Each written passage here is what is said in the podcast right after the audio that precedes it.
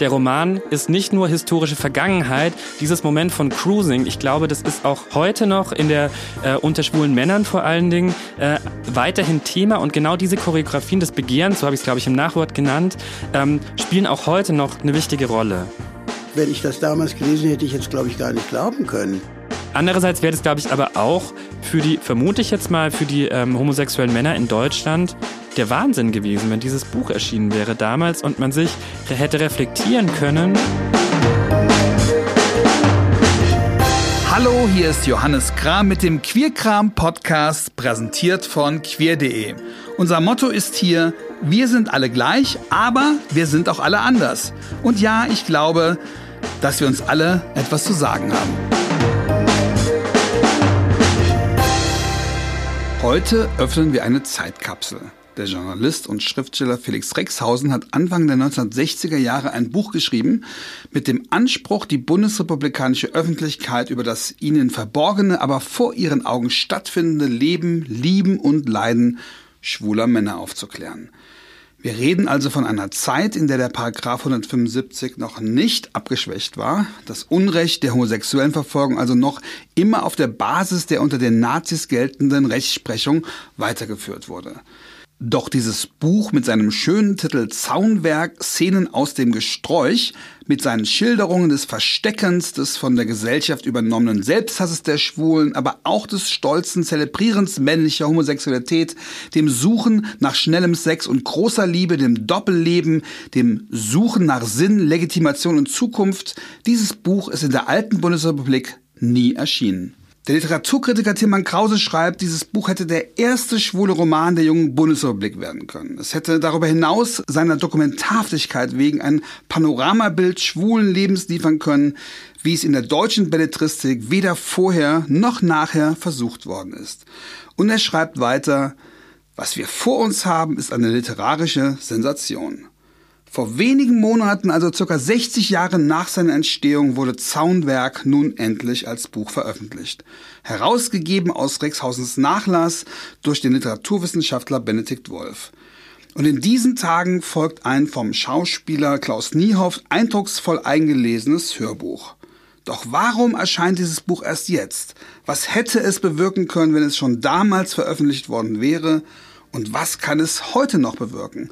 Und vor allem, war das alles wirklich so? Ja, wie war das damals? Benedikt Wolf, also der, der diesen Schatz gehoben hat, redet heute zum ersten Mal in einem Mediengespräch über die Hintergründe dieser literarischen Sensation.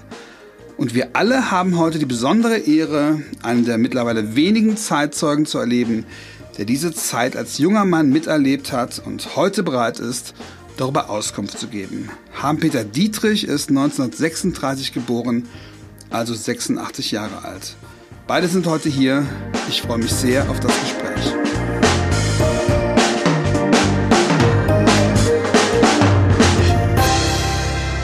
Hallo Harm, Peter, hallo Ben.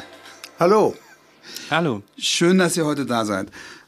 Ben, ich möchte mit dir anfangen. Ich möchte dich fragen, wie kamst du zu diesem Manuskript? Wie hast du dieses Buch entdeckt? Ja, vielen Dank erstmal für die Einladung. Ich freue mich sehr, hier zu sein.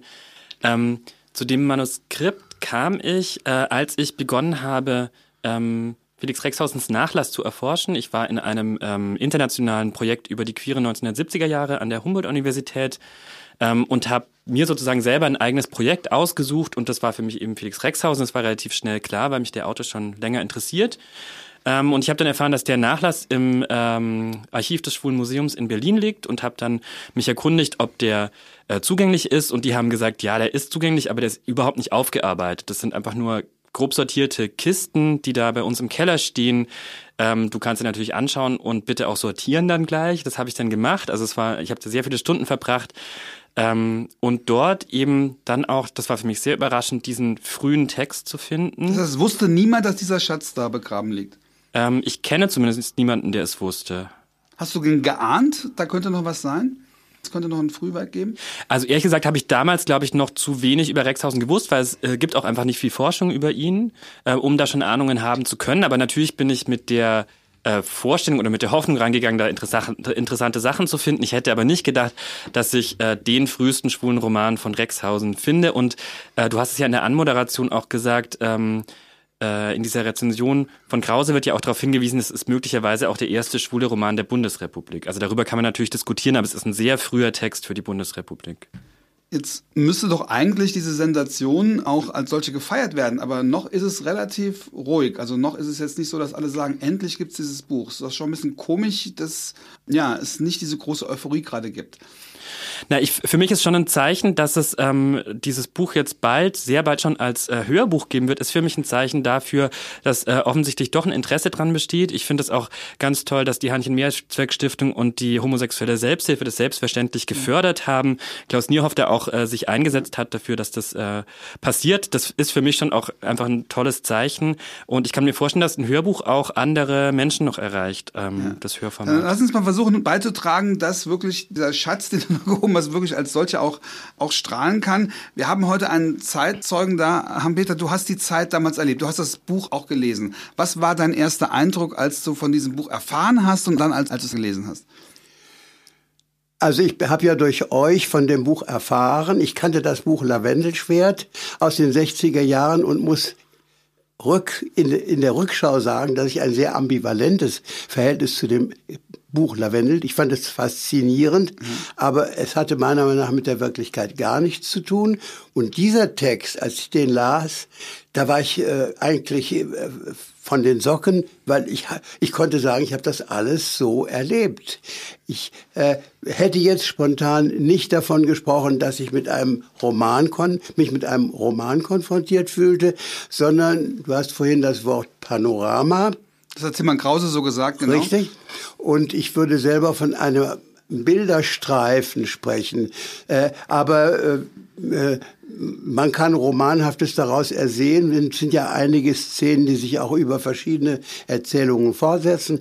Aber mein ganz überwältigender Eindruck war, dass es mich beinahe peinlich berührt hat, wie zutreffend die Situationen waren. Und das waren vor allem diese Situation dieses ewig frustrierten Hin- und Her-Suchens, was uns alle, glaube ich, damals in einer gewissen Weise ständig in einer Art äh, Frustration und Melancholie hielt, dass wir eigentlich keinen anderen Weg hatten, als uns auf diese Art und Weise, die ja zum Teil auch beschämend war, kennenzulernen. So etwas wie schwule Lokale sind ja tatsächlich erst in den 60er Jahren aufgekommen. Vorher gab es tatsächlich nur die Welt der Pissoirs und die Welt der Parks. Und das war etwas, mit dem viele von uns Schwierigkeiten hatten. Nicht offen, aber mit sich selber auch. Und äh, gerade diese Dinge sind in diesem Buch außerordentlich treffend geschildert. Du sagst, es ist teilweise ein Roman. Es wird auch von Benedikt natürlich im Nachwort wird diskutiert, inwieweit es ein Roman ist, weil Felix Rexhausen behauptet, nämlich es sei kein Roman. Wir werden da gleich nochmal drüber sprechen, ob das so ist, warum Felix Rexhausen das behauptet hat. Auf jeden Fall war es ihm offensichtlich sehr wichtig, darauf hinzuweisen, wie korrekt seine Darstellung ist und wie sehr er das Leben der Homosexuellen damals beschreibt. Du sagst, Hampeter, es ist sehr gut beschrieben. Du sagst, die schwulen Kneipen sind in den 60ern erst entstanden. In dem Buch spielen sie eine wichtige Rolle, wie ja auch in vielen anderen schwulen Filmen oder Serien, wo immer, immer die Gay Bar oder der Gay Club so das verbindende Element ist. Wie hast du damals diese schwulen Kneipen erlebt, über die hier auch berichtet wird? Es wird ja von einem Monokel berichtet, nämlich eine fiktive schwulen Bar. Hattest du auch so ein Monokel? Hattest du auch so eine, so eine Kneipe, in der du andere Schwule getroffen hast? Ja, natürlich. Äh, und das Schlimme war, es gab eben Städte, wo es sowas gar nicht gab. Ich war äh, zum Beispiel als äh, späterer klinischer Student in Göttingen und da war ja null. Da war überhaupt nichts. Da musste man übrigens auf einen Wall gehen, auf eine Wallanlage. Die kommt ja nun in diesem Buch äh, auch vor. Szenen auch vor. Ja. Nein, man musste nach Hannover fahren und das war eine deprimierende Angelegenheit, bis auf eine, und auch das kommt im Buch vor. Es gab in Hannover in den 50er Jahren ein Lokal, in dem Männer tanzen konnten. Das war einzigartig in der Bundesrepublik. Es gab es vielleicht mal für kurze Zeit in Berlin, aber im Übrigen etwas provinziellen Deutschland gab es ausgerechnet im Norden der Stadt Hannover ein schwules Tanzlokal. Das wurde dauernd von der Polizei äh, gecheckt und überfallen, waren furchtbare Szenen, waren ähnlich so wie die Szenen, die dem Riot da in der Stonewall Bar äh, vorangegangen waren. Es ist Gott sei Dank in dieser Dramatik dort nicht passiert, aber auch das hat mich daran erinnert. Kannst du mal deine schwulen Bar beschreiben? Wie hieß die? Wie ist die Bar, in die du am öftesten gegangen bist? Kannst du dich noch erinnern? Also ich bin viel unterwegs gewesen, weil ich auch in vielen Städten studiert habe. Du bist Arzt, die, muss man dazu sagen? Die erste Bar war in München. Die war so demi-mondaine. Die war also mit diesem furchtbaren Blaulicht, äh, rosa Blaulicht äh, bestrahlt, sodass alle irgendwie rosa und schön aussahen. Und man war sehr affektiert. Man, man wurde nur im Anzug mit Krawatte reingelassen. Das war so eine pseudo-vornehme Welt.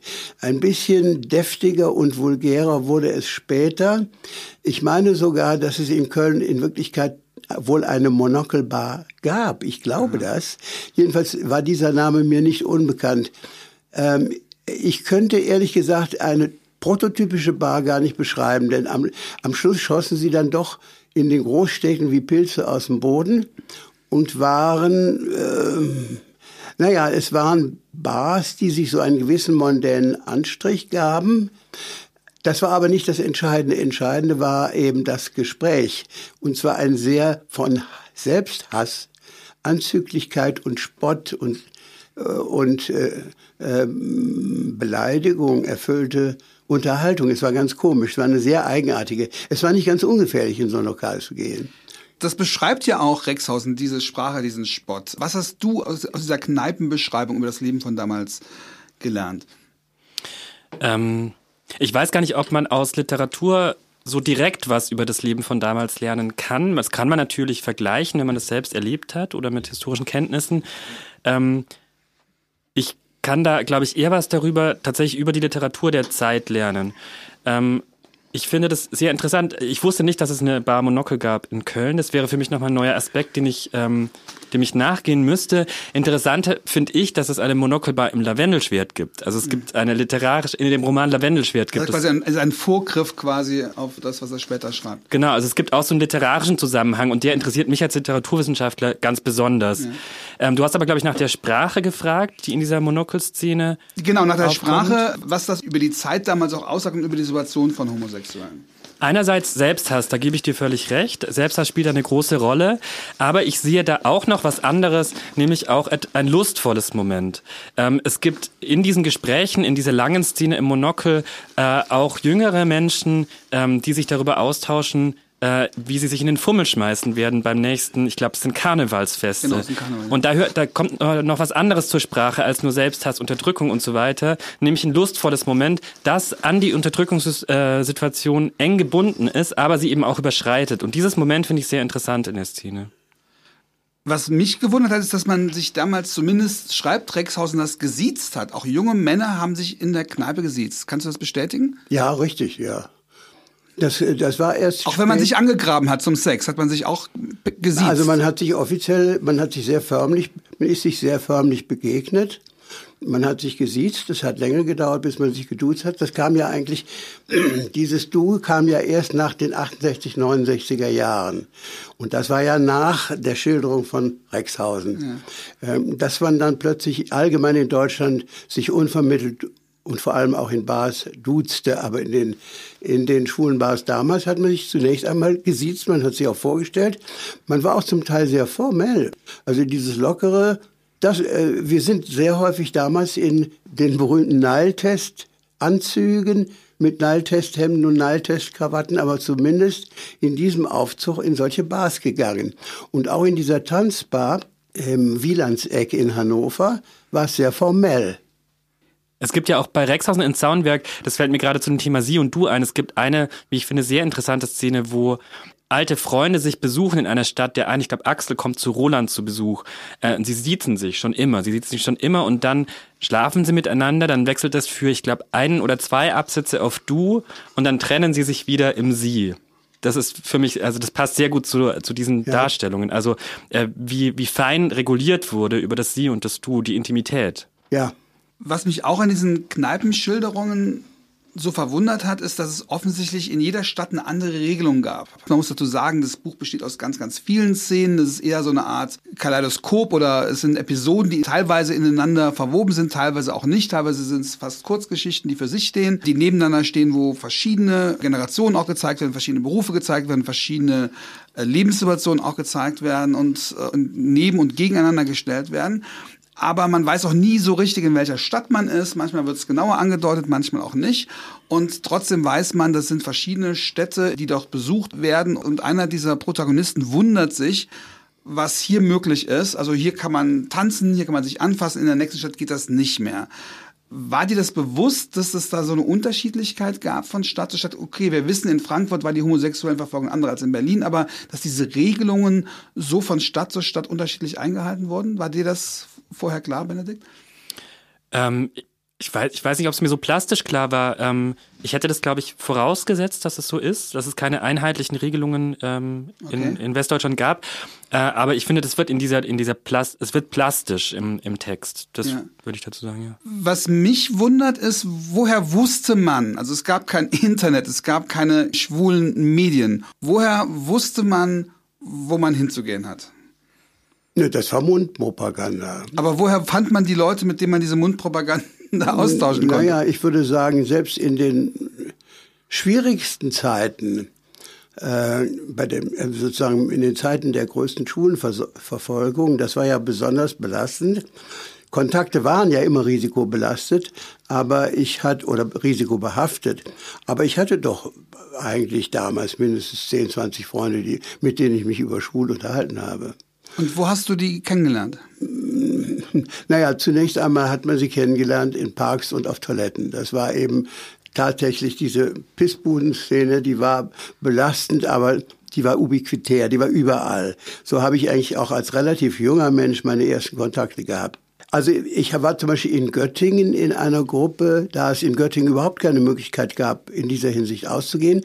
In Göttingen gab es für mich ab, ich kann ziemlich genau sagen, ähm, ich habe in Göttingen klinisch studiert, ich glaube ab 58, das ja relativ früh war, da habe ich eine äh, nach und nach eine Gruppe kennengelernt. Da war ein äh, junger Professor, zwei Privatdozenten, da war aber auch ein Friseurlehrling, ein äh, junger Metzgersbursche. Wir waren querbeet sozial äh, äh, aufgehängt, aber wir haben uns regelmäßig getroffen und haben uns über das schwule Leben äh, und unsere Möglichkeiten unterhalten. Wir sind zum Beispiel auch mal von Göttingen, weil da eben nichts los war, mit einem anderen Opel Kapitän nach Berlin gefahren, weil in Berlin damals bekannterweise die Szene schon sehr weiter war.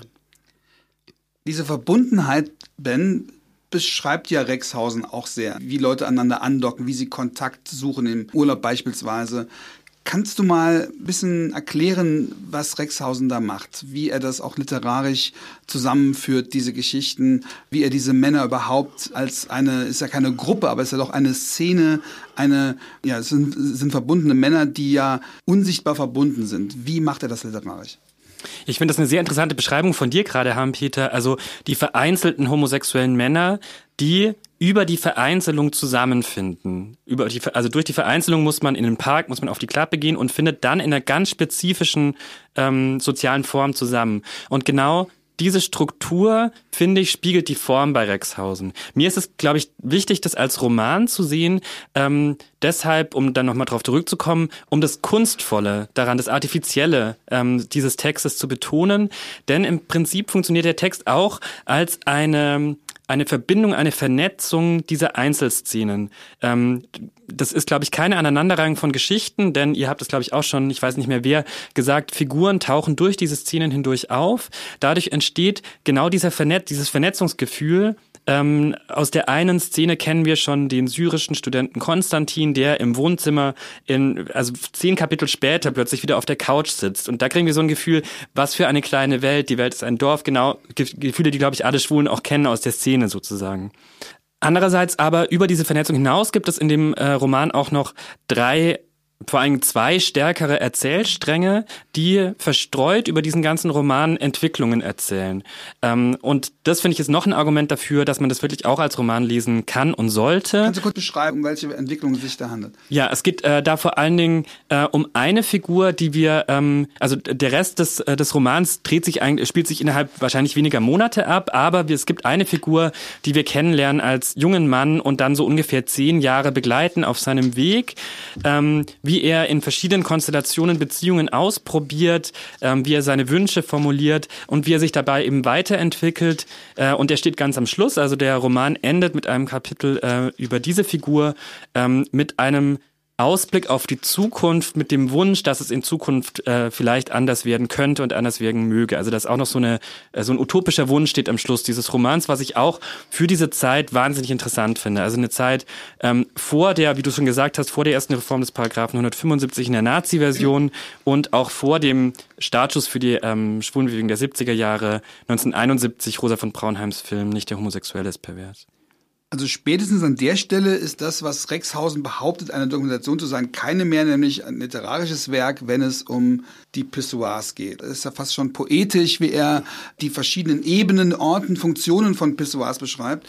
Wer von euch möchte anfangen über Pissoirs? Ich glaube, das ist Klett dieses Romans. Egal wo die Menschen auftauchen, irgendwann treffen sie sich dort. Und du hast in deinem Nachwort geschrieben, Menschen, die wie in einer Choreografie sich bewegen beim Cruisen, Rituale offensichtlich einhalten, ein gemeinsames Wissen haben, äh, fast schon tänzeln, habe ich das jetzt richtig, richtig äh, beschrieben? Also diese Klappenkultur oder diese Cruising-Kultur, die ja damals offensichtlich notwendig war, wie wir gerade ja auch von Hans-Peter gehört haben, um sich überhaupt kennenlernen zu können.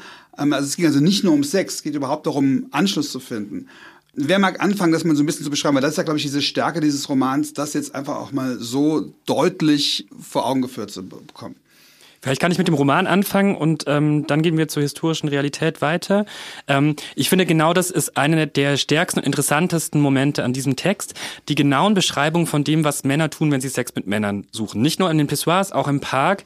Ähm, das genau beschreiben, wie eine Person an der anderen vorbeigeht, sich nochmal umschaut, so tut, als hätte sie nicht gesehen, drei Schritte weitergeht, wieder umschaut, ob der andere nachkommt, der andere sieht jemand anderen, verlässt äh, die erste Person und so weiter und so fort. Das wird also sehr genau und sehr ausführlich beschrieben. Und du hast es, glaube ich, schon so angedeutet, gerade darin merkt man, da ist was Lustvolles drin. Also es kommt aus der Unterdrückung, aber da ist was Lustvolles drin. Und es ist ja auch ein Moment, äh, das uns, glaube ich, nicht verloren gegangen ist heute. Also der Roman ist nicht nur historische Vergangenheit, dieses Moment von Cruising, ich glaube, das ist auch heute noch in der äh, unter schwulen Männern vor allen Dingen äh, weiterhin Thema und genau diese Choreografien des Begehrens, so habe ich es, glaube ich, im Nachwort genannt, ähm, spielen auch heute noch eine wichtige Rolle. Und das andere finde ich, aber du hast auch ähm, auf diese, auf diese, ähm, was ich Klappenlitanei, glaube ich, genannt habe, im Nachwort ähm, nochmal hingewiesen. Das ist, finde ich, noch ein anderer interessanter Komplex, nämlich der von Grenzziehung und Überflutung. Ähm, viele der, oder äh, vor allen Dingen eine der Figuren in Zaunwerk ähm, versucht, in eine heterosexuelle Beziehung zu gehen und sozusagen eine Grenze zwischen sich und dem Schwulsein zu errichten. Das funktioniert nicht. Ähm, es wird nämlich, diese Grenze wird immer wieder überflutet und es gibt eine Passage, wo diese Überflutung, finde ich, ganz greifbar wird. Ähm, da äh, kommt eine Figur aus einem Überflutet Gespräch. meinst du mit er, er, versucht dagegen anzukommen, aber es, er wird davon überstülpt quasi. Genau, genau. Es ist überwältigend. Und ja, es ja. gibt eben diese eine Passage, wo jemand nachdenkt darüber, über seine Vergangenheit und dann vollzieht der Text die Überflutung nach, indem er nur noch Sätze, in denen dauernd das Wort ähm, Pissoire, Pissoire, Pissoire vorkommt, Pissoire in Paris im Herbst, Pissoire, äh, das geht die ganze Zeit so weiter über, ich glaube, mehr als eine Seite hin. Und da, finde ich, wird beim Lesen richtig diese Überflutung durchs Begehren nachvollziehbar. Das finde ich ist auch diese die zweite interessante Aspekt. Er steigert sich da richtig rein genau. und, man, und man bekommt einen Eindruck davon, was das für das ganze Leben bedeutet auch, diese Pissoirs. Kannst du das bestätigen? Peter. Ja, also das fand ich ja das besonders Interessante an diesem Text. Man kriegt das ja geradezu um die Ohren gehauen. Äh, also auch in diesen fast poetischen Bildern. Ähm, unser Eins hat das damals als also jeder ging ja auf seine eigene Weise damit um. Ich habe das manchmal als Belastung empfunden. Ähm, ich fand, das war so, äh, da war ich so der der getriebene negative Teil von mir. Ich ich habe mich gesteuert, dass du quasi ich habe mich, das, ich hab mich dessen geschämt. Okay. Ähm, aber äh, auf der anderen Seite ähm, war das auch, also ihr habt eben davon gesprochen, ich würde sagen, diese äh, Toilettenszenen, die waren für einen selber beschämend. Man mochte ungern darüber reden. Man hat auch äh, peinlich darauf geachtet, dass niemand aus der heteronormativen Welt, wie man da, damals noch nicht sagte, etwas davon erfuhr. Aber äh, das andere, was äh, du angesprochen hast, dieses lustvolle, ähm, dieses Cruising, wir sprachen übrigens, den Begriff gab es ja noch damals nicht, der ist ja aus den USA gekommen. Wir sprachen davon, dass wir auf den Switch gingen. Warst du auf dem Switch? Ich war gestern auf dem Switch, habe den gesehen, die gesehen, die ist schon wieder da und das ist ja eine richtige Klappenhure und also diese, das war so die damalige, äh, das damalige äh, Vokabular. Das war immer abfällig. Ähm, es ist ja auch einmal angedeutet, dass Menschen was zueinander sagen und kaum, dass sie es ausgesprochen haben, nicht sehr, gar nicht wissen, wie inkonsequent sie sind. Zum Beispiel zwei unterhalten sich und da sagt der eine, nein, für irgendeinen Kontakt habe ich jetzt keine Zeit. Und dann heißt es, danach haben sie sich alle fünf Minuten wieder getroffen. Das heißt, es war eine Ausrede, die keine Ausrede war. Und so ist es uns damals manchmal auch gegangen, dass wir Dinge ähm, ähm, so daher sagten, um uns von irgendwas zu distanzieren. Aber dass dieses auf dem Switch gewesen sein etwas Lustvolles hatte, war ganz eindeutig. Denn es wurde sozusagen als Ersatzbefriedigung erzählt, was man dabei alles Tolles erlebt hatte, ohne im Endeffekt zum Zuge gekommen zu sein. Das heißt, es geht gar nicht nur um das Erlangen von Sex, sondern das Suchen selber ist schon eine erotische Form. Würdet ihr das so sehen? Also ich würde es ganz stark so sehen. Ähm, vielleicht auch, um diesem ewigen Rumrennen einen gewissen komischen Sinn zu geben. Also man konnte ja nicht sagen, ich, ich renne jetzt seit fünf Tagen rum und passiert nichts, sondern irgendwann fängt man dann an und sagt, na ja, ich war wenigstens mal in der frischen Luft und da ist das. Und dann hat man die getroffen, da hat man die getroffen oder jene getroffen. Also ich glaube schon, dass das äh, eine Komponente war.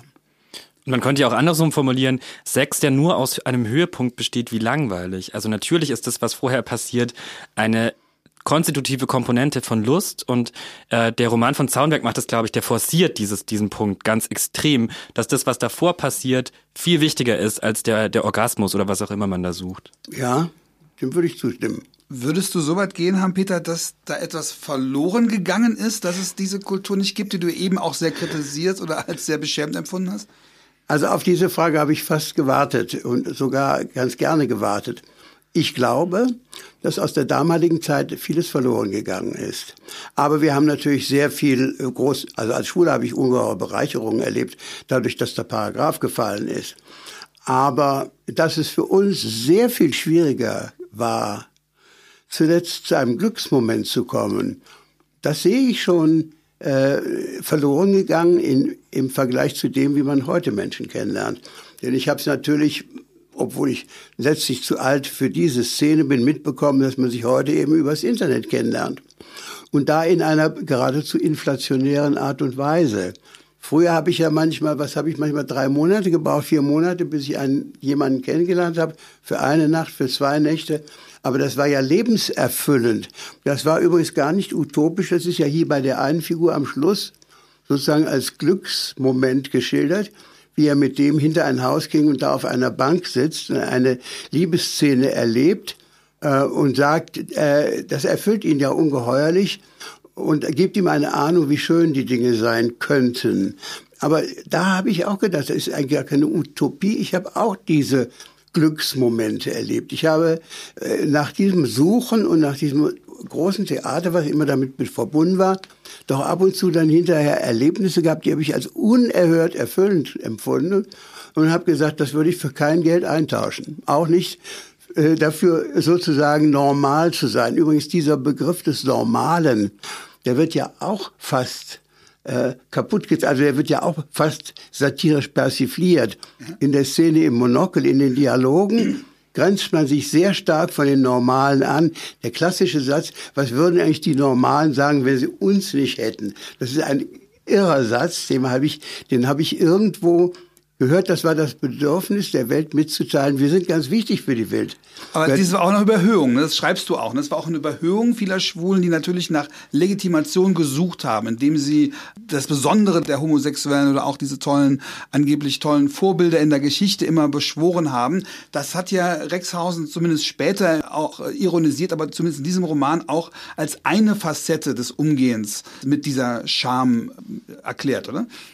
Ich glaube, das ist ein Aspekt von männlicher Homosexualität, den Rexhausen einfach am lustigsten fand, habe ich das Gefühl, weil das zieht sich wirklich durchs ganze Werk. Immer wieder das drauf rumreiten auf dieser, äh, auf diesen Gesprächen unter Homosexuellen. Oscar Wilde war ja auch schwul ja. und wir Friseure, wir Damenfriseure sind ja auch, haben die künstlerische Ader und äh, es, es gibt in 1965 äh, hat er das Buch mit deutscher Tinte geschrieben, wo er äh, sozusagen Rezepte für Briefe und Reden für Hinz und Kunst bereitstellt. Und da gibt's eine Rede, 175 Jahre Michelangelo-Forschung. Also der Titel ist ja schon super ironisch.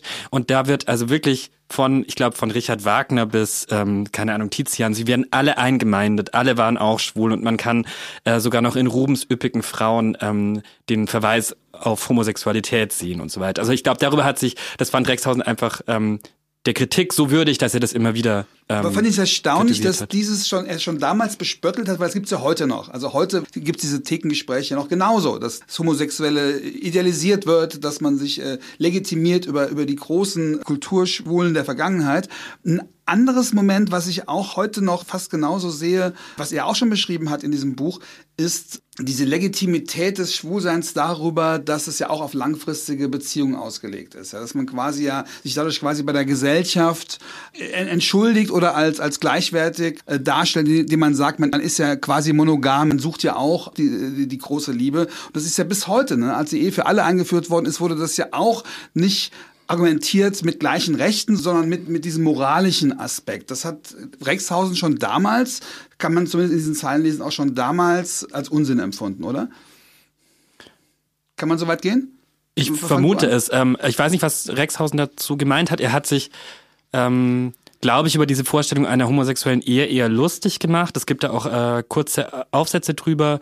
Ähm, ich finde, in Zaunwerk bezieht er in der Hinsicht nicht richtig Stellung. Also das natürlich ähm, sozusagen aus der Art, was da erzählt wird, ist jede Beziehung scheitert in Zaunwerk. Also es gibt keine längeren Beziehungen dort. Es gibt, glaube ich, nur ähm, diese eine eheähnliche Beziehung zwischen einem älteren Mann und äh, einem jüngeren Mann. Äh, aber der jüngere Mann hat die ganze Zeit Sex und auch Affären mit anderen. Also und der ältere Mann taucht auch gar nicht auf. Der ist immer nur eine Bedrohung für den für die anderen. Genau. In Lavendelschwert übrigens taucht er auch okay. wieder auf. Hans-Peter, äh, wir haben eben über die, das geredet, was damals so schambelastet war, wo du sagst, vermisst doch Teile von dem, was damals war. Was ich so daraus lese aus diesen ganzen Begegnungen, man hat sich genau beobachtet, man musste sich genau abchecken, man musste sich einschätzen können. Es hatte was Konspiratives, es war das gegenseitige Beobachten, gegenseitige Erkennen, es hatte eine Komplizenschaft. Das klingt zumindest für mich, hat das was Romantisches, also was ich aus diesem Buch lese. Dieses sich wiedererkennen, dieses ein gemeinsames Geheimnis haben. Hat das was mit deinem Leben zu tun auch? Ja, das hat es sicher. Also ich habe ja vorhin Anspielung gemacht auf diese Gruppe, die wir da in Göttingen gebildet hatten. Und äh, das waren ja etwa acht Leute, die wir ja untereinander gar keinen Erot sexuellen Kontakt hatten. Mhm. Sondern wir kamen zusammen, um uns über unsere Erfahrungen in diesem spießigen Göttingen zu unterhalten. Und dann kannte mal jemand einen Schauspieler am ähm, berühmten Göttinger Staatstheater wobei die Szene da außerordentlich konservativ war. Ähm, es hatte da was Kons äh, Konspiratives, hatte auch etwas Romantisches, kann man durchaus sagen. Ich habe ja erzählt, wir sind auch einmal mit dieser Gruppe nach Berlin gefahren, sind übrigens ins Renaissance-Theater gefahren, ganz bewusst, um einen bekannten deutschen Schauspieler mehrere bekannte deutsche Schauspieler, die schwul waren, da in einem Stück waren. Die aber geoutet waren auch? Bitte? Waren die geoutet? Die waren, äh, ja gut, man wusste, wusste es. Das, ja. Man wusste es, geoutet waren sie nicht. Der eine war Gundolf Willer und der andere war Oe Hasse. Und Oe Hasse war ja eigentlich ein Prototyp des maskulinen älteren, etablierten Mannes. Meine Mutter hatte sich total in ihn verliebt. Wenn ich ihr erzählt hätte, dass Oe Hasse in München mich in einer Bar angesprochen hätte, um mit mir ins Bett zu gehen, dann wäre sie, glaube ich, aus allen Wolken gefallen. Das wäre, glaube ich, furchtbar für sie gewesen. Ich würde aber ganz gerne äh, nochmal auf einen Punkt kommen, bevor ich den vergesse. Und zwar dieses, äh, dieser Traum von der Lang Langzeitbeziehung. Ja. Das war auch unser aller ewiger Traum und es hieß dann immer, ja, da kenne ich welche, die kommen aber nie in die Szene, weil die, sind nun miteinander verpartnert und die wollen sich auch keinen Versuchungen aussetzen. Wie weit das zum Teil alles Illusion war und mit der Wirklichkeit übereinstimmte, war ein ganz anderes Blatt. Aber ihr habt eben auch sozusagen über die moralische Seite gesprochen. Wenn man damals Kontakte mit Heterosexuellen hatte und denen, die erkennen ließ, dass man schwul war, dann bekam man prompt die Antwort, ja, aber ihr seid ja eigentlich diejenigen, die aufpassen müssen, dass ihr nicht promisk, also nicht dauernd herumvögelt, sondern wir dürfen doch wohl erwarten, dass ihr nun mal als hohes Ziel ansieht, zusammen zu bleiben. Und da sagte man fleißig ja, aber jeder wusste, dass es eigentlich eine Illusion war. Aber in der Hetero-Welt war damals die Vorstellung, wenn zwei Männer zusammen sind, dann sind sie auf ewig zusammen und dann bleiben sie sich auch treu. Auch wenn, ob, selbst wenn das nicht richtig war, selbst wenn nicht stimmte. Magst du was ergänzen? Ähm, nur, dass es auch in, Zaun, äh, in Zaunwerk, in dem Roman, äh, eine Szene gibt, wo genau das reflektiert wird. Da wird gesagt, die Institution Ehe, die haben wir ja gar nicht und die hält viele Heteros zusammen. Und ich würde aber dann jetzt sozusagen auf die ähm, Ebene der empirischen Wirklichkeit wechselnd noch ergänzen, äh, die Heteros sind ja auch nur angeblich treu und bis ans Lebensende zusammen. Also es gibt ja einfach auch andere Formen von heterosexueller Promiskuität, die Natürlich. anders läuft als schwule Promiskuität. Was über diesem ganzen Buch liegt wie so ein Schleier, ist natürlich die Gefahr. Die Gefahr, aufgespürt zu werden, die Gefahr, verhaftet zu werden. Han-Peter, du bist, glaube ich, nie verhaftet worden. Du hast es immer irgendwie geschafft. Wie real war die Gefahr? Wie hat man sie gespürt? Konnte man sie verdrängen oder war sie permanent im Raum?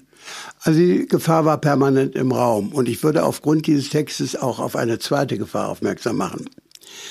Wir waren tatsächlich, und das ist in dem Buch sehr gut geschildert, wir waren tatsächlich von der, äh, von der Welt der Stricher durchsetzt. Also wo immer man auftauchte, gab es auch Stricher. Also es war irgendwie, ich habe das in späteren Jahren nach dem Fall des Paragraphen und der liberaleren Einstellung in Deutschland nicht mehr so erlebt. Ich glaube auch die ganze Kriminalstatistik hat sich da verändert. Früher waren Stricher eine große Gefahr für die schwule Welt weil man einmal wusste, man kann sie für Geld bekommen. Auf der anderen Seite war das gerade das Gefahrenmoment, denn es kam dann zu Erpressungen, es kam zu unangemessenen Geldforderungen, es kam zu Gewaltdelikten, es kam zu Mord und Totschlag. Das war tatsächlich auch eine, war eine allen bewusste große Gefahr. Ich habe das auch mehrfach erlebt, ganz klassisch in Köln an einem Geschäftsmann, der dort von einem Stricher ermordet wurde. Das war in den Gazetten, das wussten wir. Das war die eine Gefahr. Und wenn ich kurz unterbrechen darf, es gab ja auch dass die Polizei Striche eingesetzt hat, um Kunden, um, um, um Freier zu denunzieren, oder? Ähm, darüber habe ich persönlich keine Erfahrung gemacht, aber die, äh, du hast ein Stichwort gesagt. Die andere Gefahr war die Polizei. Die Polizei hat keineswegs dem Phänomen der Homosexualität neutral gegenübergestanden, sondern man kann wirklich sagen, dass in den 60er Jahren eine Atmosphäre des, der Schwulenjagd in Deutschland bestand. Und zwar, es ist in dem Buch auch geschildert, das wird zwar von zwei Kriminellen dazu missbraucht, dass also Polizisten äh, die tun so, als ob die Polizisten Schule ansprachen. Ja. Sie haben sich ja über 35 Minuten da unten in der Toilette aufgehalten. Was machen Sie da eigentlich 35 Minuten lang? Es wurde einem ja dann gesagt, das ist Hausfriedensbruch oder öffentliche, was weiß ich, was, es gab also solche Paragraphen. Aber die, Ärgernis wahrscheinlich, oder? Die Polizei war ubiquitär. Und es ist, das ist im Buch auch geschildert. Ich habe, also erstens bin ich tatsächlich selber mal verhaftet okay. worden. Und ähm, das war übrigens ausgehend von einer äh, Klappensituation. Und da ist gar nichts passiert, aber die Polizei hat sich teilweise, man könnte das mit dem französischen Wort bezeichnen, Agent Provocateurs. Die Polizisten sind zum Teil in Toiletten gegangen, waren in Zivil und haben sich zumindest entblößt und Schwule animiert, ihr könnt jetzt ruhig was machen, denn wir passen aus, waren ältere Männer. Und dann ist, sind manche in diese Falle reingefallen. Die sind also regelrecht animiert worden und wurden dann verhaftet und wegen Homosexualität verurteilt. Die zweite Gefahr war, wenn einer in irgendeiner Weise auffällig war, dann hatte die Polizei keine Hemmungen, bei ihm zu Hause Razzien zu machen. Es wurden Briefe, Telefonbücher, Adressenbücher mitgenommen, ausgewertet und aber auch alle, die im Adressbuch waren, wurden angerufen. Und ob es Frauen, Männer waren und auf diese Weise war man schon alleine diskreditiert. Denn da sagte einem irgendjemand, wie komisch, ich habe da vorige Woche einen Anruf von der Polizei bekommen, in Zusammenhang mit dir, was hast du denn ausgefressen oder was bist du denn eigentlich für einer? Also die Gefahr war nicht nur, dass man in flagranti ertappt wurde, sondern schon alleine die, die Schuldvermutung, die Vermutung, dass man da irgendwas Unrechtes getan hat in dieser Richtung, die führte dazu, dass man verhaftet wurde. So ist mir das in München passiert. Würdest du sagen, dass dir diese Angst vor der permanenten Erpressung oder Entdeckung, dass dir die heute noch in den Knochen steckt? Ähm, Gott sei Dank nicht mehr. Ähm, aber äh, wenn, wenn, da, wenn da jemand dran antickt, dann habe ich das. Habe ich immer noch das Problem. Das vergisst man ja nicht. Das war eine permanente Angst. Ich bin übrigens dadurch, dass ein ehemaliger Klassenkamerad, von dem ich meine, während meiner Schulzeit nicht wusste, dass er schwul war, und umgekehrt er auch nicht, er ist selber verhaftet worden durch eine Denunzierung und er hatte ein Telefonbuch und hat man meine Telefonnummer gefunden und meine Adresse. Und ich bekam in Göttingen prompt eine Vorladung zur Polizei und wusste nicht, worum es ging. Es waren entsetzliche Wochen, bis ich da endlich aufgetaucht bin. Ahntest du denn, wenn du dann auf der Polizeiwache saßt, worum es geht, oder war das so eine Ungewissheit? Nein, es war genau eine Ungewissheit. Ich kann mich erinnern, dass ich in Göttingen diesen Brief bekam. Ich, ich bekam eine Vorladung und da bin ich zu einem alten Schwulen in Göttingen, der mit allen Wassern gewaschen war und auch schon in einigen Landesgefängnissen gesessen hatte. Und der guckte sich das Schreiben an und sagte, das kommt von der Sitte. Ich weiß gar nicht, ob heute noch jemand diesen Begriff kennt. Ja, ich kenne schon, aber nie erlebt, ja.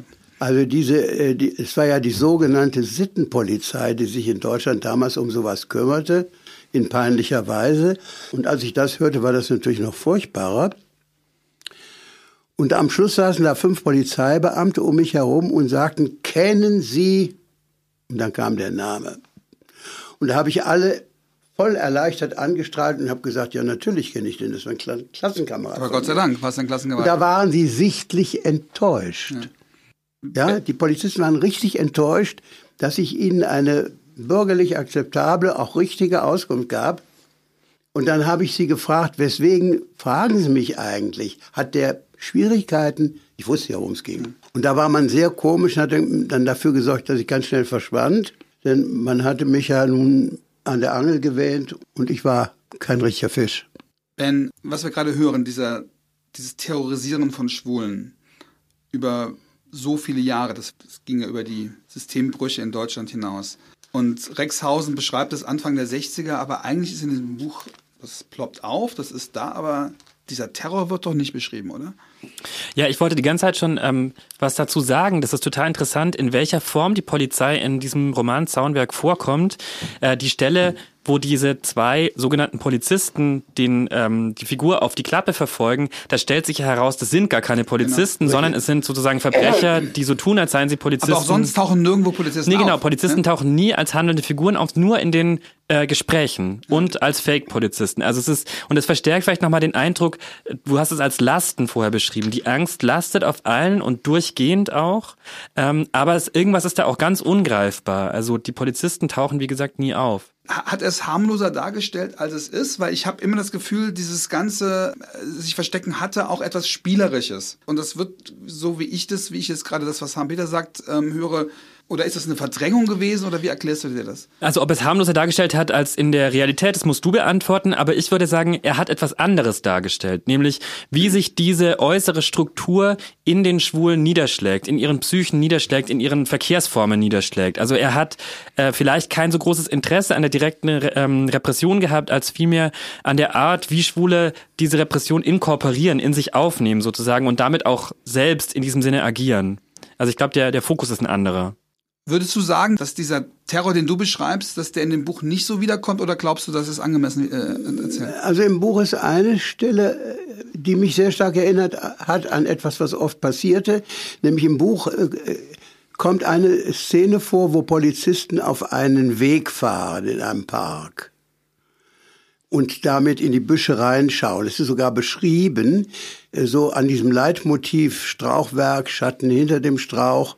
Ja, da hast du recht. Die Stelle hatte ich gerade nicht im Kopf, ja. Ja, und das ist genau die Stelle, das passierte dauernd. Die Polizei fuhr in ganz normalen Parks völlig überraschend Wege, wo normalerweise Autos gar nicht fuhren und haben sich dann an Ecken hingestellt und voll in das Buschwerk geleuchtet.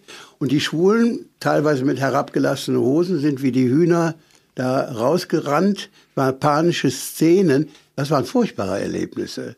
Da ist man dann wochenlang nicht mehr in den Park gegangen. Da hieß es, da kommt die, da sind dauernd Polizeirazzien. Also ich fand das nicht verspielt. Okay. also ich habe hab die Szene auch überlesen jetzt. Wenn, ich fand das sagst. belastend, sehr stark belastend. Ja. Was viele Leute heute nicht wissen, wie massiv damals diese homosexuellen Verfolgung war. Also bis 69, also bis der Paragraph gelockert wurde, gab es äh, in der Bundesrepublik 100.000 Ermittlungsverfahren und das traf ja auch nicht nur Homosexuelle, es konnte ja auch einfach heterosexuell denunziert, diffamiert werden. Das ist doch so eine, so eine prägende Last für eine Gesellschaft. Ich habe nicht das Gefühl, dass als der Paragraph dann gefallen ist, dass man sich dieser Last bewusst geworden ist oder dass wir uns heute dieser Last bewusst sind, die ja immer noch vorhanden ist oder die ja die Gesellschaft immer noch geprägt hat. Könnt ihr euch das erklären oder, oder wie empfindet ihr das? Also ich teile deinen Eindruck, dass äh, die Entschärfung des Paragraphen, wie es ja damals hier hieß, unter ausdrücklich, möchte den Namen unbedingt erwähnen, weil er war für uns eine Hoffnungsfigur. Gustav Heinemann als Bundespräsident war eine sehr mutige Entwicklung, die er angestoßen hat. Äh, ich habe selber ein Buch geschrieben, wo ich gerade diesen Moment, wo der Paragraph fällt, in eine Szene dargestellt habe. Das war wirklich dramatisch. Wir wussten, das war vom 30. August auf den 1. September 1969. Aber die Öffentlichkeit hat davon nichts mitgekriegt. Ich habe mich mit einem Freund noch vor zwei Jahren darüber unterhalten, der hat gesagt, der 1. September 1969 war doch für uns die erste Wiedervereinigung, um einfach darzustellen, wie ungeheuer emotional dieser Moment von uns begrüßt wurde. Aber die Republik war noch nicht so weit. Das hat lange gedauert. Na, sie hat, also, es hat doch, aber es ist doch nie passiert. Es hat doch, es hat doch nie den Moment gegeben, wo man gesagt hat, oh, was in anderen Ländern gab es das, wo man gesagt hat, es gab diese Verfolgung, wir müssen uns als, als Staat, als Gesellschaft damit auseinandersetzen. Es gibt keine große künstlerische, politische Auseinandersetzung mit dieser Zeit. Ja, das ist, also das ist in der Tat erstaunlich. Ähm, das ist, glaube ich, dieses Buch das erste, was sich damit auseinandersetzt. Aber vor allem, äh, ich würde auch sagen, die, mit dieser Belastung habe ich noch kein Buch gesehen, dass sich oder auch keinen Film oder Theaterstück, was sich mit, speziell mit dieser Belastung auseinandersetzt. Es ist ein österreichischen Film, der das gemacht, aber es müsste doch eigentlich viel mehr geben, weil es, es wie gesagt, es betrifft ja nicht nur homosexuelle Männer, es betrifft ja eine gesamte Gesellschaft, die unter dieser äh, unter diesem Geist der Verfolgung äh, mit mitgelitten hat. Also ich habe irgendwie den Eindruck, dieser, diese Vorstellung, da war eine Last und die Last ist dann weggefallen, die stimmt gar nicht so ganz, Nein. sondern 69 ist sozusagen ähm, also eine reale Last, eine Gesetzes, gesetzliche Last äh, reduziert worden, die ist ja auch nicht weggefallen, das ging ja weiter, das ist was reduziert worden und ich würde aber sagen, es gab dann sehr progressive Entwicklungen in den 70er Jahren. Zugleich wurde aber ein Teil der alten Last in andere gesellschaftliche Systeme übertragen sozusagen. Also äh, ich bin in den 90er und Nuller Jahren aufgewachsen und ich habe auch noch einen Teil dieser Last, glaube ich, gespürt, die sich dann auf andere Gebiete, auf Moral, in der Religion ging das noch fröhlich weiter, ähm, aber auch auf solche merkwürdigen Vorstellung von bürgerlicher Respektabilität. Das ist geblieben. Also das, oder da haben sich bestimmte Dinge weiter tradiert, glaube ich, eben nicht mehr in Gesetzen, sondern auf andere Weise. Aber ich finde, man muss eben auch zugleich immer anerkennen, ähm, dass es eine wahnsinnige gesellschaftliche Liberalisierung zur gleichen Zeit gab. Ich denke aber, das könnte ein Grund dafür sein, dass es nicht den einen Moment gibt, wo man sagt, jetzt müssen wir einen Film über den Paragraphen 175 drehen. Rexhausen hat, ja, Entschuldigung, du wolltest noch was sagen, haben bitte. Also ich würde gerne aufgreifen den Gedanken, den du da hattest, dass äh, Verfolgung vielleicht ein, eine andere Zielgruppe hatten, dass es also auch übertragen wurde. Äh, ich glaube, ich kann als Zeitzeuge Folgendes sagen. Die Deutschen waren 1945, das habe ich ja sehr intensiv erlebt, da war ich ja eben schon, da war ich schon neun oder neun, Jahr, neun Jahre alt. Die Deutschen haben ja 1945 nicht wahrhaben wollen, was, sie was ihnen zum Vor schlimmsten Vorwurf gereichte, nämlich der Holocaust. Äh, ich kann heute noch nicht verstehen, wir haben bis 74, bis zu diesem berühmten Film aus den USA, ein B-rated Black and White Movie über die Familie Dr. Weiß aus Berlin in mehreren Folgen. Bis dahin haben die Deutschen sich nicht mit dem Holocaust-Thema auseinandergesetzt. Bis 64, ich 74. Und was ich damit sagen wollte, ich habe Stimmen gesehen oder gelesen, dass äh, nachdem die Judenverfolgung wegfiel, die Deutschen in irgendeiner Weise eine Ersatzgruppe gesucht haben und Schwule verfolgt haben. Also dass man irgendeine Underdog-Bereich fand, den man verfolgen konnte. Es war auf jeden Fall das, worauf sich alle gesellschaftlichen Gruppen, alle Kirchen einigen konnten. Also die, dass es mit der homosexuellen Verfolgung weitergehen sollte, war nach 45 Konsens. Umso merkwürdiger finde ich das, dass man sich diesen, diesen Konsens nie so richtig abgeschüttelt hat, sondern sich so einredet, als ob das, das schon so, so lange her ist. So lange ist es gar nicht her. Na, ganz Konsens war es auch nicht. Also es gab ja in den 50er Jahren schon auch Versuche, wieder eine homosexuellen Bewegung anzufangen. Also ich rede jetzt von, von, von der Mainstream, von der heterosexuellen Mainstream-Gesellschaft. Ja. ja. Rexhausen hat das Buch erst, das hat er dann geändert später, aber erst unter Pseudonym herausgeben wollen und dann hast du geschrieben, dass er es eigentlich gar nicht herausgeben wollte, dass er es äh, gar nicht eingereicht hat und du hast da auch Überlegungen, warum das so war. Wie ist der Stand heute? Also warum ist dieses Buch damals nicht erschienen? Also der Stand, wie es im Archiv des Schwulen Museums ist, da gibt es ein Typoskript und zwar auch nur den Durchschlag eines Typoskripts. Also ich weiß nicht, ob, ob man heute noch weiß, was ein Durchschlag ist. Man hat ähm, auf noch, ja. sozusagen doppeltes Papier geschrieben und es gab eine zweite Kopie von dem Typoskript und nur diese seidenpapierartige ähm, Kopie ist erhalten. Ähm, die ist gezeichnet mit dem ähm, Pseudonym Rudolf Ahrengall, ein Pseudonym, das Rexhausen nur ein einziges Mal verwendet hat, soweit ich weiß, ähm, in diesem Fall. Äh, und als ich das, äh, den Roman rausgegeben habe, wusste ich nicht, was damit passiert war. Es gab keine Anhaltspunkte, dass er es irgendwie angeboten hätte. Seitdem habe ich einen Brief gefunden im Deutschen Literaturarchiv in Marbach. Ich habe nämlich dann zum ersten Mal erst blöderweise unter diesem Pseudonym gesucht und nicht unter Rexhausen. Und tatsächlich war unter dem Pseudonym, ähm, gibt es einen Brief und dem Archiv war nicht klar, dass es Rexhausen ist. Aber man kann daran zeigen, dass Rexhausen den Roman einem großen deutschen Verlag angeboten hat äh, und eine äh, harsche Ablehnung, ähm, einen harschen Ablehnungsbrief erhalten hat mit einem internen Vermerk, der wohl nicht Kannst an Rex Verlag nennen. Ähm, glaube ich noch, ich habe noch keine Publikationsgenehmigung, deshalb bin ich da gerade ein bisschen vorsichtig. Aber es ist ein großer deutscher, den es einer der größten gibt, Publikumsverlage, weil ich weiß gar nicht, ob ich so geheimniskrämerisch tun muss, aber ich habe einfach noch keine Publikationsgenehmigung. Okay. Ähm, und in diesem Brief, also der Brief ging an Rexhausen, der ist aber archiviert für den Verlag und da ist noch in einer anderen Schrift ein Vermerk, der ganz deutlich die homophoben Gründe für diese Ablehnung ähm, herausstellt. Kannst du da, kannst du da so einen Anhaltspunkt geben? Also man wollte sich nicht damit beschäftigen, man wollte sich als Verlag nicht damit besudeln, oder? Genau. Genau. Tatsächlich. Das ist aber neu, das ist in deinem Nachwort noch nicht. Nee, genau, das, das ist, ist ein äh, ganz neuer Stand. Da ich bin da gerade dran, ich ähm, möchte im Mai ins äh, nach Marbach fahren ins Archiv, um nochmal die genaueren Umstände versuchen, ein bisschen schärfer in den Blick zu bekommen und möchte das dann aber auch publizieren.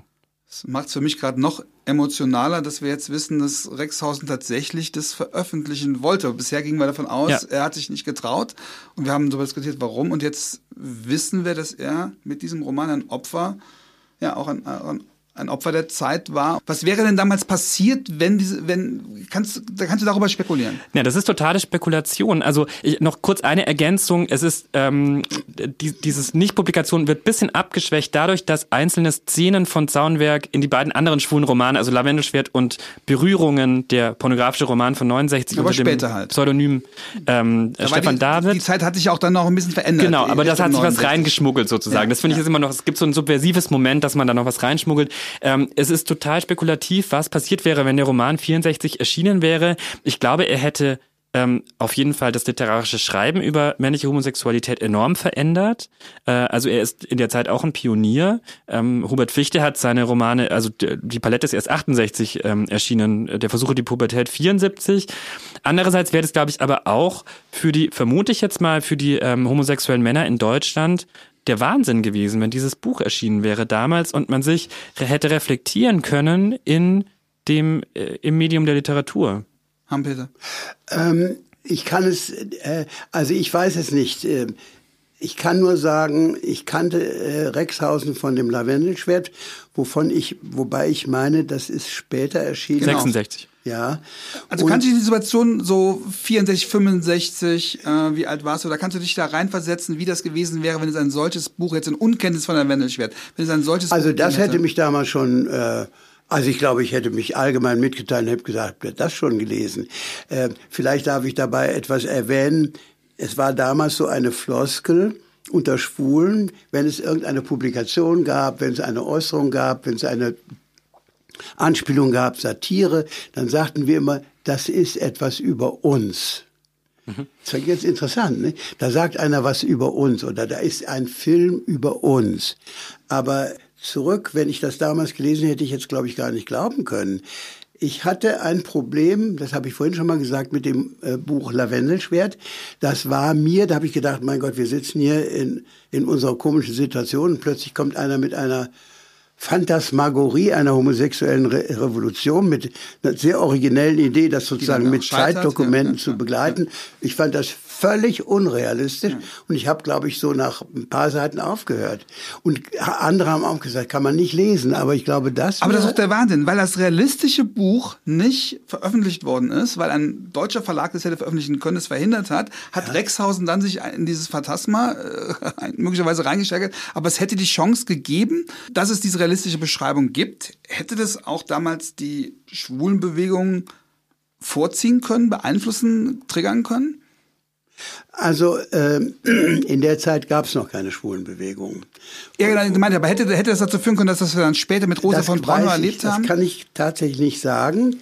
Ich bin ja aufgrund dieser schwierigen Situation in Deutschland, äh, vielleicht kann ich dazu sagen, ich machte ja selber eine Universitätskarriere im medizinischen Bereich.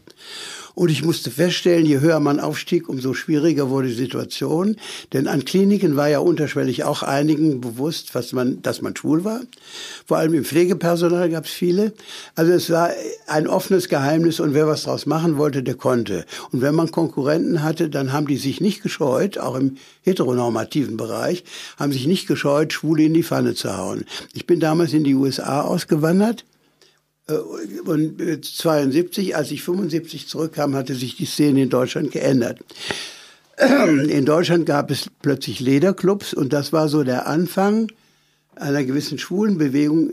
Ich will damit nicht außer Acht lassen, dass eine sogenannte Schwulenbewegung natürlich initiiert wurde durch die Vorgänge 68, 69. Es war eine allgemeine Befreiung von ähm, bürgerlichen, spießigen Vorurteilen etc. Also es wurde dann auch irgendwann mal bekannt, dass Andreas Bader schwul war.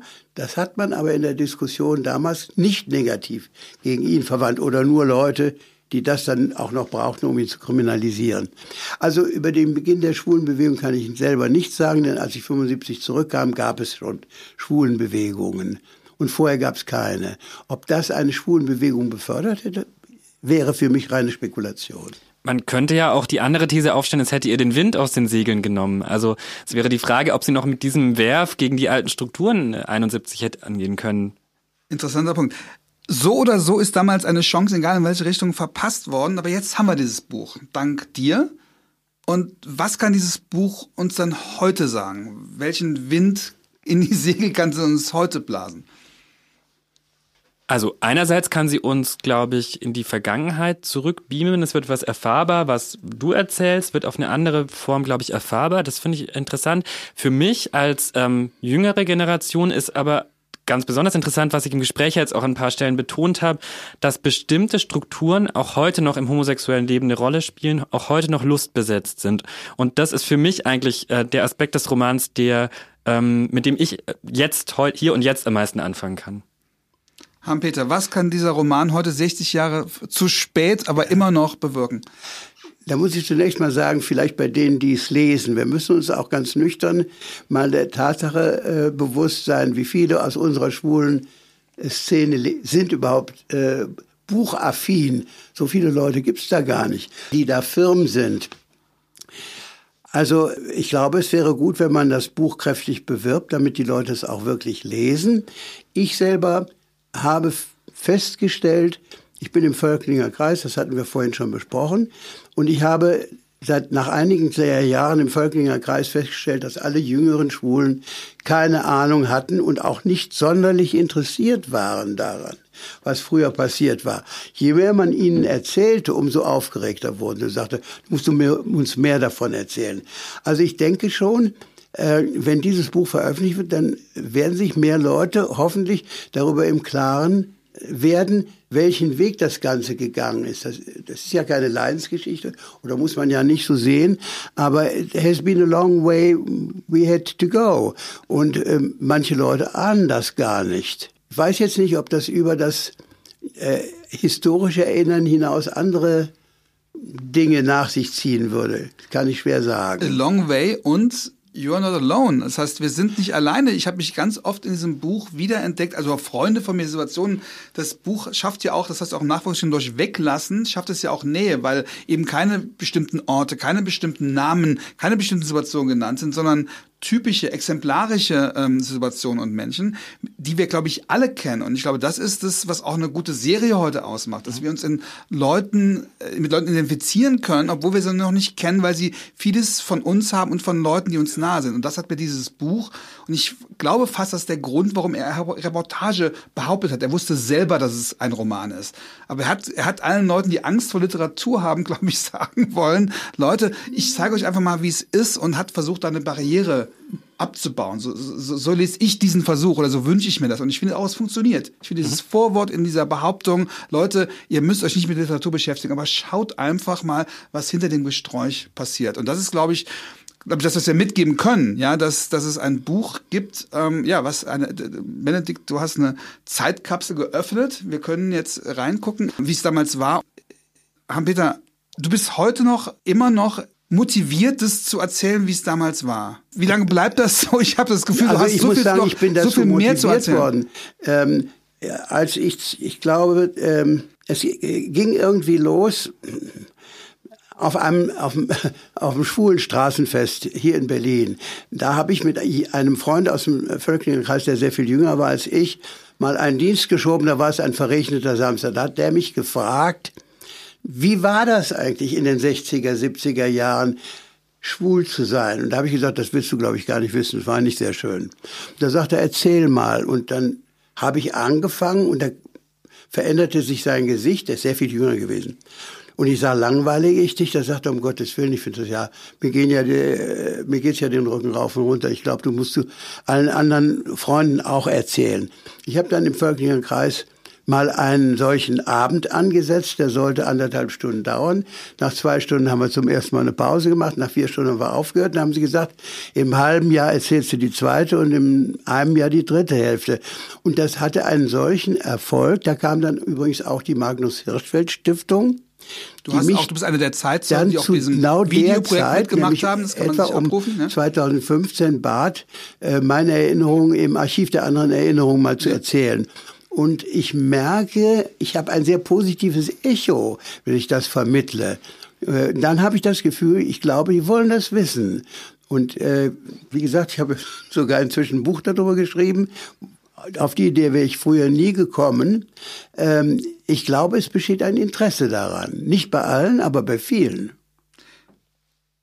Magst du das abschließen. Du hast, du, du bist derjenige, der diesen Schatz gehoben hat. Du darfst jetzt das Schlusswort machen. Du darfst dir wünschen, was mit deiner Entdeckung passiert. Ja, ich glaube, ich kann es nur unterstreichen, äh, dass das Buch wahnsinnig zugänglich ist, was du ja gerade auch betont hast, äh, Johannes. Ähm, das Buch macht einfach wahnsinnig Spaß zu lesen, zumindest ging es mir so. Es hat mich richtig reingezogen in diesen Strudel von Bildern und Erzählungen.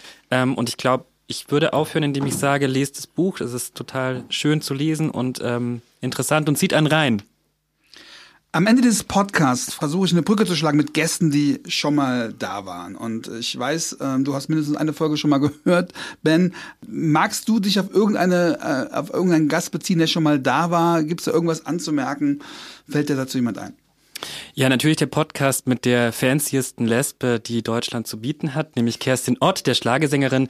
Ich fand dieses Gespräch ganz toll. Ich habe das mit Begeisterung gehört. Ich finde Kerstin Ott ähm, einfach wahnsinnig sympathisch. Ähm, und es gab aber einen Punkt, den ich sehr interessant fand und wo ich nochmal eigentlich weiter gerne weiter gefragt hätte, nämlich der Punkt, ich glaube, du fragst sie, was ist eigentlich, wenn heterosexuelle Männer deine lesbischen Lieder hören und sich mit dem lesbischen Ich identifizieren? Passiert da nicht was Komisches? Und Kerstin Ott sagt, Nein, es ist völlig egal, meine Lieder sind offen für alle. Ähm, und da dachte ich mir, ist es so? Ähm, ich finde, auch aus unserem Gespräch heute hat man ganz deutlich erfahren, dass schwule Sexualität eine bestimmte Atmosphäre schafft. Und ich glaube, lesbische, äh, lesbische Sexualität hat auch ihre eigene Atmosphäre. Und ich glaube, wenn sich Heteromänner mit lesbischen Subjektpositionen in, in die hineinbegeben, ich glaube, da passiert irgendwas mit denen. Und das würde mich eigentlich noch interessieren, was da passiert. Mich hat interessiert, aber sie hat es nicht so gesehen. Und da, nein, nein. das muss man auch akzeptieren. Auch dafür haben wir gekämpft, ja, dass jemand das nicht so sehen möchte und sagt, das ist doch Ja, egal. natürlich. Ja. Lieber Ben, lieber Hampeter, vielen Dank, dass ihr hier wart. Hier waren schon viele tolle Leute, aber ja, heute war was ganz Besonderes. Abonniert diesen Podcast, wenn ihr es noch nicht gemacht habt. Hört nochmal in die anderen Folgen rein, hört nächstes Mal nochmal zu. Danke, dass ihr da wart. Schönen Tag. Vielen Dank für die Einladung.